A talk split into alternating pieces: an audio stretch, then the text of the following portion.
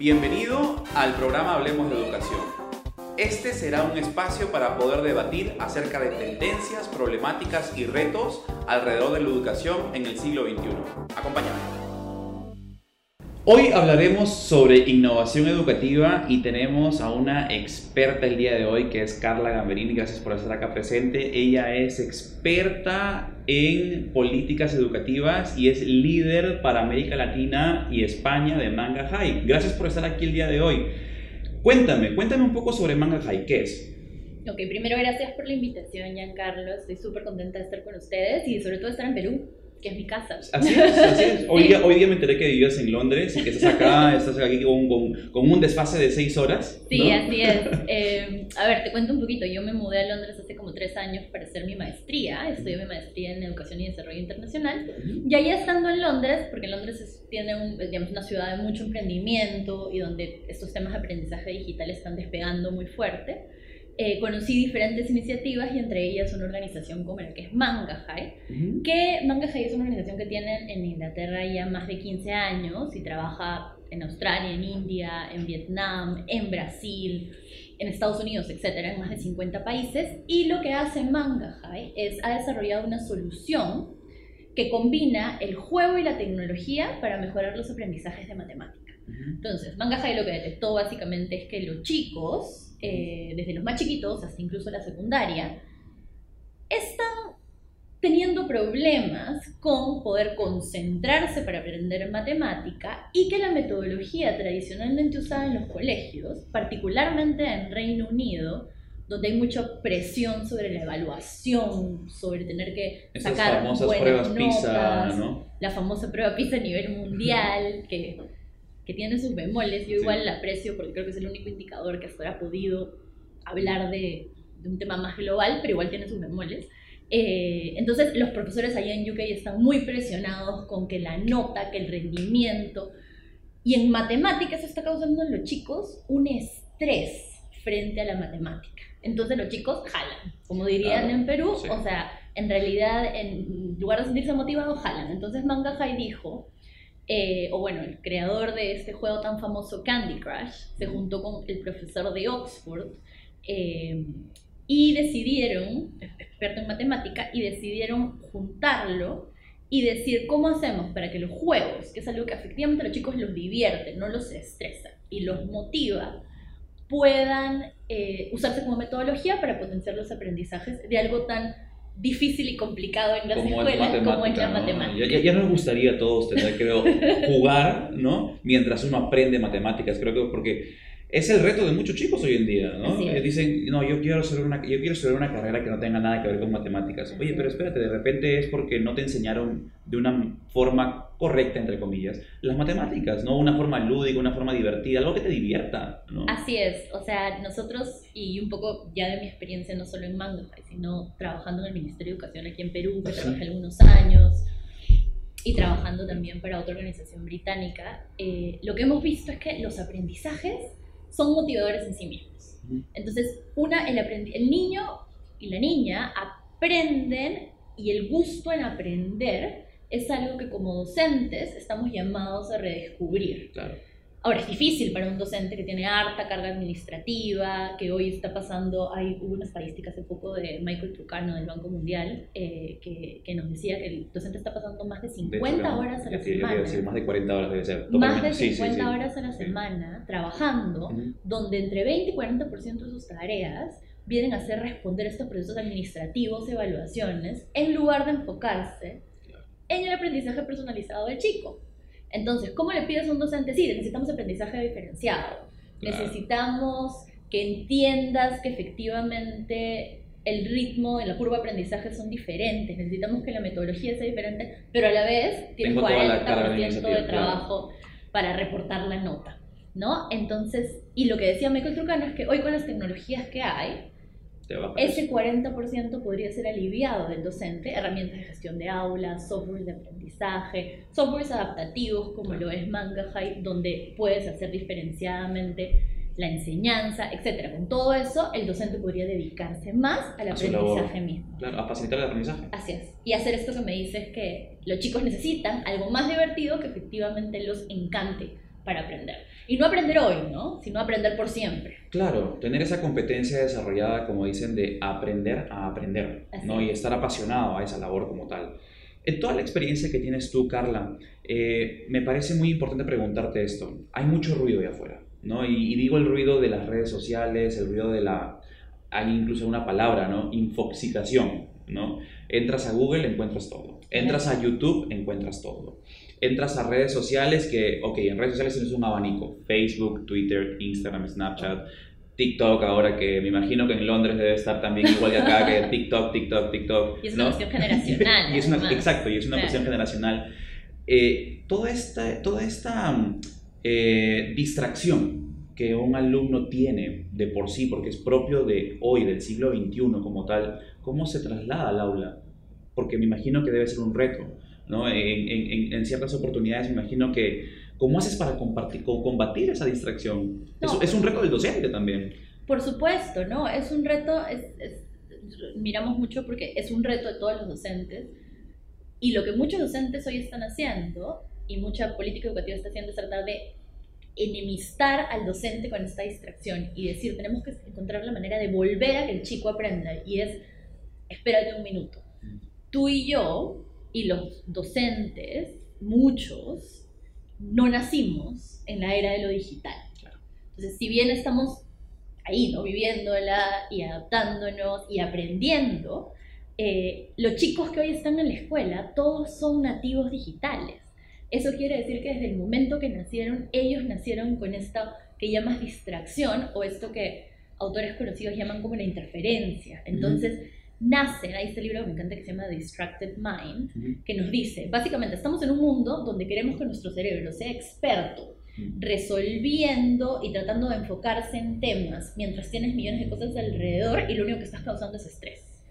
Y mucha gente le está echando la culpa a la tecnología por esto, porque claro, que el Instagram, que el Facebook, y efectivamente tú vas al Google a buscar el significado de una palabra, pero viste el doodle de la semana, hiciste clic, te fuiste y esto te llevó al video y terminas en YouTube. Así es, y terminas en YouTube, mira los fails. Entonces, algo totalmente diametral, ¿no? Así es. Y lo que el, el, el autor dice es que entonces nuestro cerebro intenta y ni siquiera puede cumplir las tareas más simples hoy día.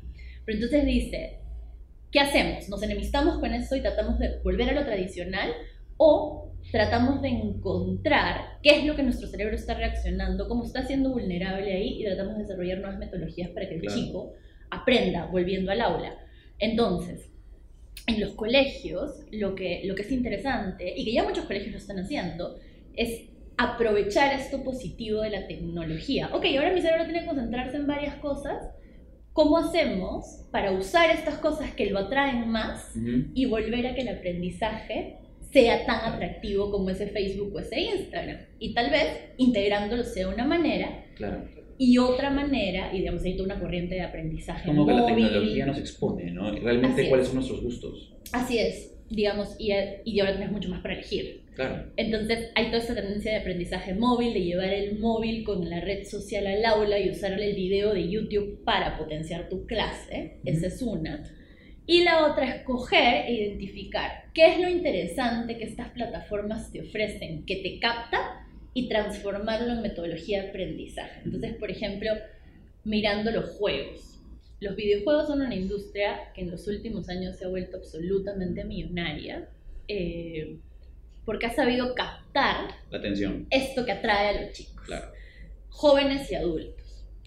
Y, y, ha sabido enseñarle al joven y al adulto cómo seguir jugando, cómo crecer en estas habilidades. Y, Candy Crush es un claro ejemplo, porque es. es como que te dan una plataforma totalmente abierta, tú te metes y vas y ahí te dicen, ok, el upgrade que 1.99 y cómprate esto de acá para que deshabilites tantos, no sé, caramelos, imaginémonos, no, sé, Y tú compras y dices, ya, quiero seguir jugando, ¿no? Y las vidas, y que ahora el poder tal, y, y sigues, ¿no? Y sigues y al final te das cuenta que te gastaste 20 dólares ahí, ¿no? de dólar en dólar. Así es. Pero imagínate eso por millones, ¿no? Claro, y esa es la industria que ellos han hecho finalmente, ¿no? Entonces esa es la parte comercial. Pero ¿cómo cogemos la, la parte... Pero te engancha. Por o sea, más, más, que por el lado comercial es como que, ¿cómo hace ese juego para meterte dos horas? Así es.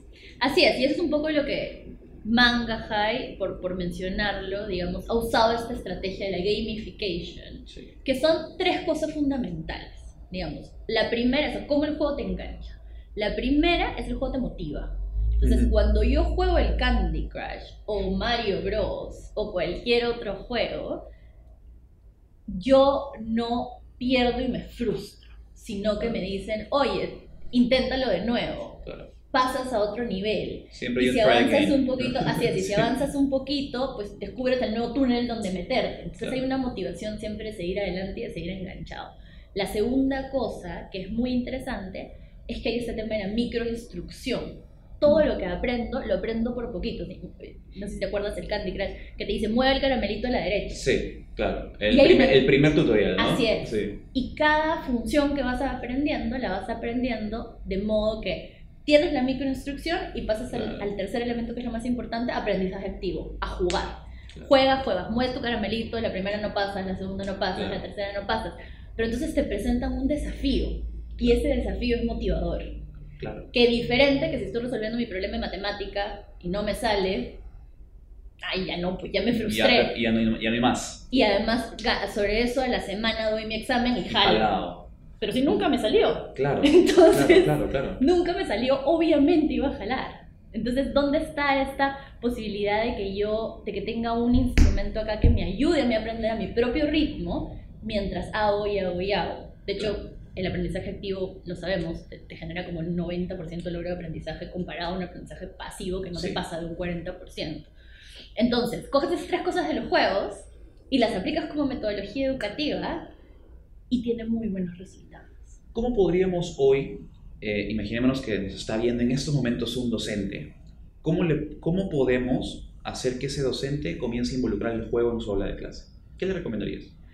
A ver, primero, eh, a ver, son varios elementos, ¿no? Primero, eh, Un one-on-one. recomendaría- ¿no? Claro. Primero le recomendaría, ok, hay muchos docentes que ya involucran el juego con los recursos que tienen y esto es súper valioso, pero lo primero que les recomendaría es empezar a mirar qué recursos además de involucrar el juego los ayuda a ellos a soportar su práctica docente. Entonces tienes un docente que tiene una gama de 30 estudiantes, digamos que es lo pedagógicamente 25 o 30 estudiantes, Sí. pedagógicamente recomendado y tienes diferentes tipos de aprendizaje, diferentes ritmos de aprendizaje. Entonces, lo primero que le recomendaría es encontrar un recurso que efectivamente pueda ser adaptativo a estos diferentes tipos de aprendizaje. Y hoy día hay tantos recursos que están utilizando lo que es la inteligencia artificial para apoyar en eso. Entonces, yo como docente ya me alivio un poco De la adaptación a todos. O tengo una herramienta que me ayuda a hacerlo mejor. Porque imagínense yo diseñando sesiones pues particulares Para 25. para 25 curvas Claro. diferentes de aprendizaje y teniendo que estar con mi cabeza como, a ver cómo vas tú y a ver cómo vas tú. Es imposible. Claro, Pedirle a claro, un ser humano es. Aparte de las, como me dijiste tú, 30-40% que ya lo tienen la obra administrativa. o Así sea, es. Le tendrías que cargar eso, ¿no? Así es, entonces es mucho más fácil para un docente que coja un recurso, que ya hace eso por él mismo, que tiene millones de posibilidades, que el chico juega tres veces y se da cuenta, la, el- la, la máquina programada para inteligencia artificial se da cuenta, ah, mira, este chico le está yendo mal en fracciones, pero le está yendo bien en geometría, ya Claro. avancemos, démosle esto, démosle y le recomienda y le dice al docente, mira, este chico ha intentado cuatro veces en hacer el ejercicio y no le ha salido. Claro. Alerta. Y el docente puede ir y trabajar. Más como coach. Así es. Claro. Así es. Y el rol del docente cambia. Es exactamente lo que has dicho. Ya no es, porque la educación ya no es pues un docente que está lleno de conocimiento No, no. transmitiéndolo, sino es, Es este facilitador, facilitador. de construir conocimiento juntos. Entonces, eso, digamos, es lo primero, fijarse en este tema adaptativo para introducirlo. Y lo segundo, creo que es divertirse. O sea, Sí. encontrar un recurso que pueda hacer divertida la sesión, tanto para el docente como para el estudiante, porque eso va a ser lo que los motive. Que pase la hora rápido y que la gente ni se dé cuenta, ¿no? Así es, hace poco estuvimos en un colegio, de hecho hace dos semanas, estuvimos en un colegio en Reino Unido, porque estamos trabajando en Reino Unido con un nuevo programa para Special Needs. Sí. eh, con chi- chicos con, con diferentes digamos, limitaciones de aprendizaje, de capacidad visual, capacidad auditiva. Y fuimos a un colegio con chicos que habían sido diagnosticados, que es especializado para chicos que habían sido diagnosticados con altos niveles de TDA. Ok. y nos dijeron, ya, trabajen con estos 10 chicos. Y nos sentamos. Y los profesores dijeron particularmente, este niñito de acá, 7 años el niñito, eh, no se puede sentar más de 3 minutos a hacer un ejercicio de matemática jamás. Ok. Y dijimos, ok. Hicimos un mini taller, introducimos el recurso y les asignamos algunos juegos para que jueguen manejar.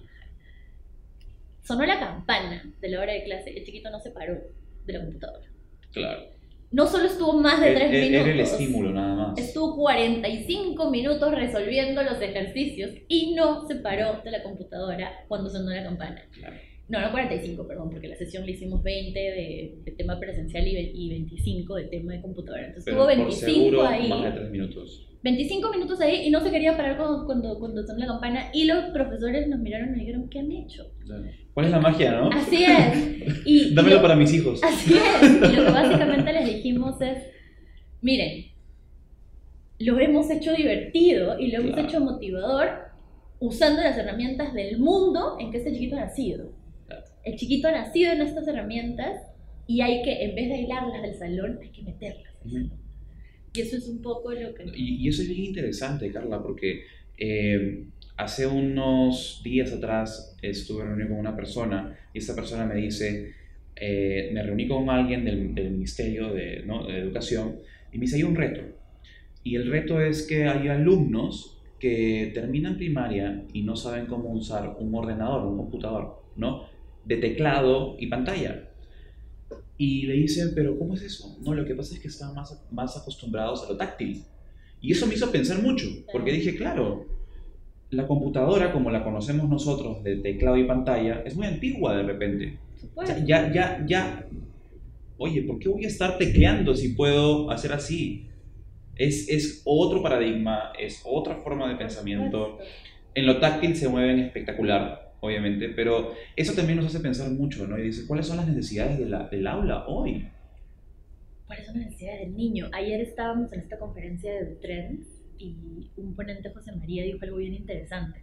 Hizo como un recuento de cómo hay temas generacionales. Entonces dijo, hoy los docentes muchos están identificando que yo soy un niño que no quiero usar la computadora porque estoy acostumbrado a lo táctil y están diciendo capricho.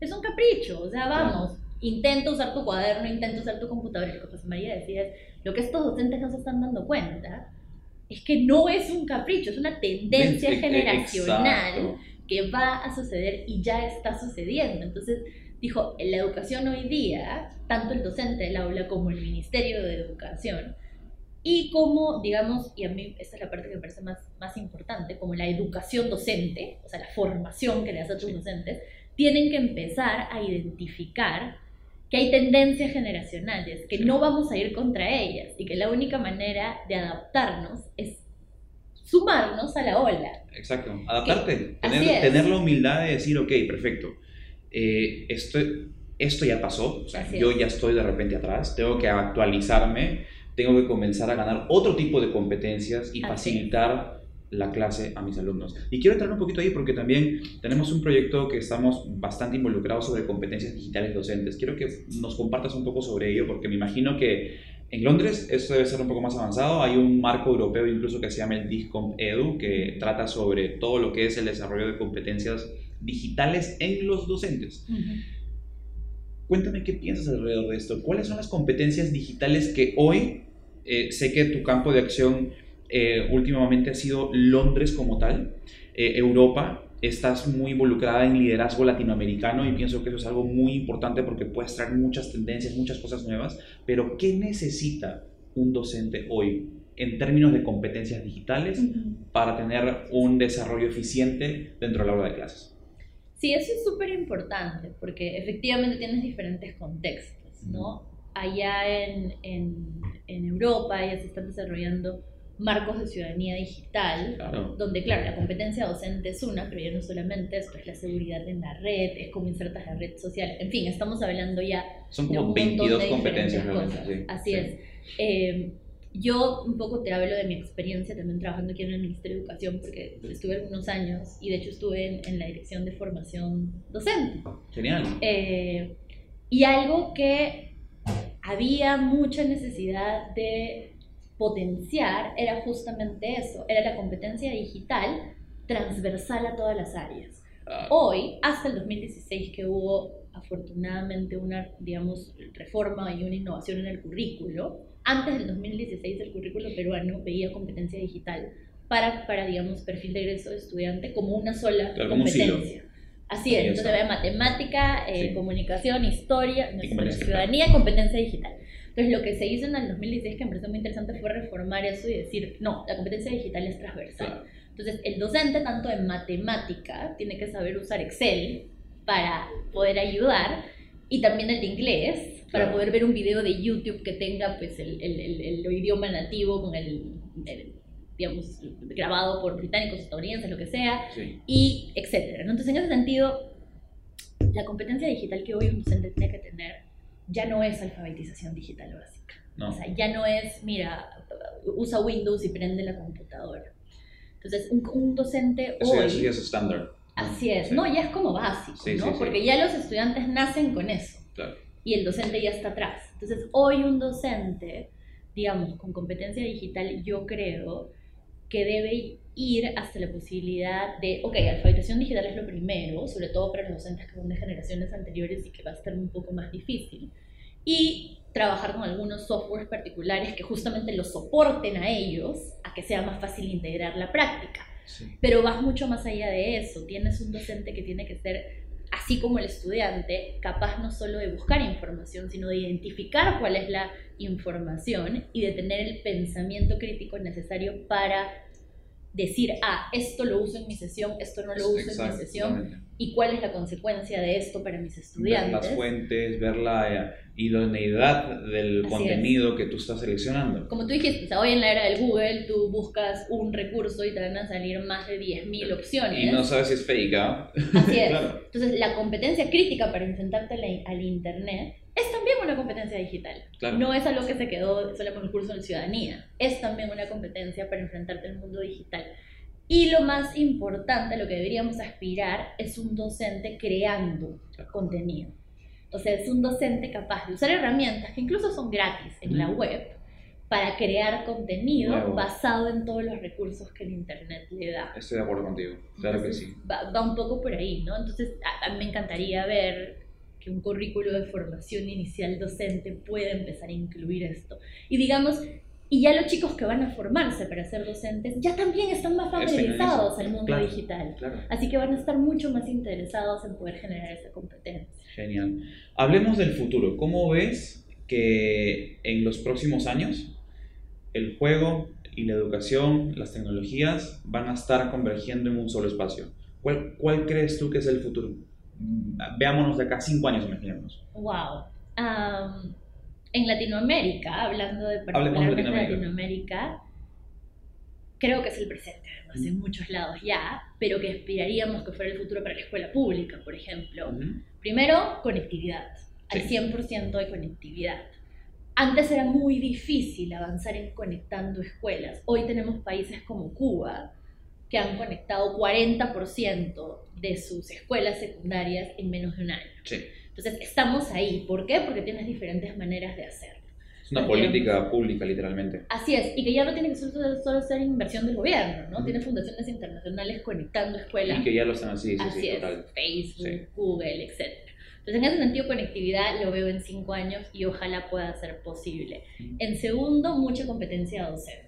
Ujú. Olvidémonos de la idea de el docente no necesita la computadora, así como olvidémonos de la idea de el software o la computadora puede reemplazar al docente. No hay manera. Es un complemento. Así es, entonces necesitamos un docente facilitando una construcción de aprendizaje apoyado en recursos digitales. Acuerdo. Eso es lo que de todas maneras veo. Y poco a poco se está introduciendo. Ujú. Y lo más importante, un estudiante formándose como ciudadano digital. Y que eso no solamente implica sabiendo usar la computadora, o no solamente, sino implica los ciudadanos que somos en la vida no digital, implica trasladar esto con derechos, deberes, conciencia, pensamiento crítico a la vida digital. y- y me acaba de venir a la mente justo ahorita eh, la palabra, no sé si te acuerdas que había un curso en el colegio que era cívica, Sí, claro. ¿no? Yo lo, yo lo Que- llevé. yo que lo llevé. luego lo, lo- lo quitaron, ¿no? Ahora De la- ciudadanía. ¿no? Sí, exacto, ¿no? Pero debería haber ese curso que sea ciudadanía digital. Por supuesto, y ya en muchas currículas hay, UNESCO, por ejemplo, ya desarrolló el marco de competencias de ciudadanía digital y lo está piloteando en el sudeste asiático. Y ya está evaluando algunos países y ya está viendo cómo hacemos para trasladar esto de el respeto por el otro, las decisiones democráticas, el pensamiento crítico, la resolución de conflictos en sociedad hacia el espacio digital. Porque hoy ya no estamos caminando hacia eso, estamos ahí. estamos en, en, convivencia en un espacio digital. Entonces necesitamos estudiantes que egresen de las escuelas sabiendo cómo convivir en espacios digitales y convivir positivamente. Así es. Cuéntame cuáles son los próximos pasos para Manga High. Wow, Manga High tiene un montón ahorita de, de, potencial para explotar, sobre todo en Latinoamérica. Eh, en Perú estamos haciendo el lunes un taller con docentes eh, que también estamos haciéndolo en, en partnership con ISIL. Okay. Estamos invitando a los docentes para que vengan y puedan probar nuestra plataforma eh, y les vamos a dar unas licencias gratis por un mes.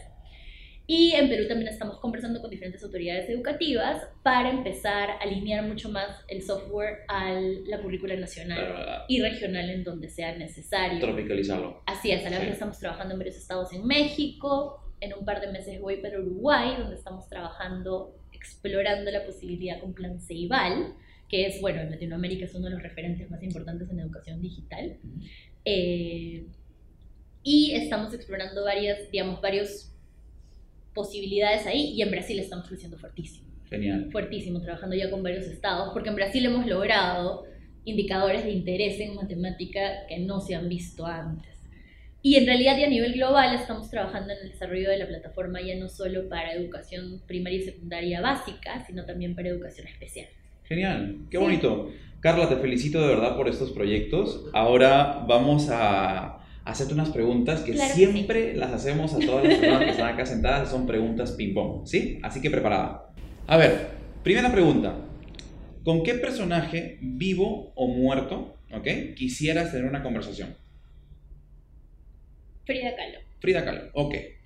¿Un libro que nos recomiendes? Dijiste uno, me acuerdo que dijiste uno durante la entrevista. Sí, eh, pero me olvidé el autor, se llama Distracted Mind. Distracted Mind, perfecto, no te preocupes porque lo, vamos a encontrar, no te preocupes y lo vamos a poner. ¿Qué actividad haces para distraerte? Bailo. ¿Bailas? ¿Qué bailas? bailo salsa. ¿Salsa? Y sí, hago aeroyoga. Ah, muy bien. Ahora sí, esta es la pregunta más importante, creo yo, de todas. ¿ah? Este es tu momento de impactar y dejar la huella por 30 segundos de lo que tú quieras decirle al mundo para los próximos años. Tienes 30 segundos y tienes que darle un mensaje a todo el mundo. ¿Qué le dirías? Wow. diría que creo que la educación es el poder más importante para transformar a las personas. Y como Pablo Freire lo dijo alguna vez, las personas son las que cambiamos el mundo. Hoy la educación se trata de volver a enfocarnos en darles aprendizajes de calidad a todos y todas las estudiantes, no importa dónde estén, no importa si están en zonas rurales, en zonas urbanas. Y los colegios y los ministerios tenemos la, y la empresa privada, tenemos los compromisos, el compromiso con estos estudiantes de posibilitar esta calidad educativa. Y los aprendizajes, ya no dar acceso a escuelas, sino dar acceso a calidad de aprendizajes usando herramientas que existen ya y que van a seguir existiendo y que van a mejorar, creo que esa es la misión que tenemos que emprender ahora. Genial, Carla. Muchísimas gracias por estar acá. Estuvimos hoy con Carla Gamberini, experta en políticas públicas, líder de Manga High para Latinoamérica y España. Gracias por estar nuevamente hoy día con nosotros en el programa Hablemos de Educación. Eh, estoy seguro que no va a ser la primera ni la última vez que estemos acá. Y espero que por favor, cuando estés otra vez por acá de gira por Latinoamérica, tengas un espacio para visitarnos. Muchas gracias, Giancarlo, por la entrevista y muchas gracias por este espacio. Muy bien. Gracias. Cuídense.